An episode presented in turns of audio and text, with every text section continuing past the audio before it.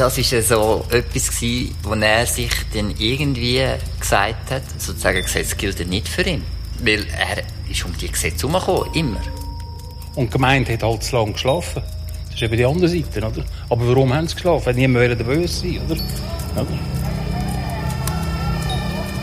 Das war natürlich für uns traumatisch und dramatisch, wie es dann gebrannt hat. Das ist natürlich für ein Dorf eine, eine, eine, furchtbar. Ich bin in meinem Bett aufgehockt, das war morgen um 5 Uhr. Ich hatte ein Herzrasen und einen Schweißausbruch. Ich hatte so einen Schock. Der erste Befehl war, es geht keine Person in das Haus hinein. Das Risiko war viel zu groß gewesen, weil ich wusste, wie es aussieht hat. Und da wollte ich niemand gehen, verheizen. Das ist Zündstoff, ein Podcast von Franziska Engelhardt und Stefanie Müller-Frank.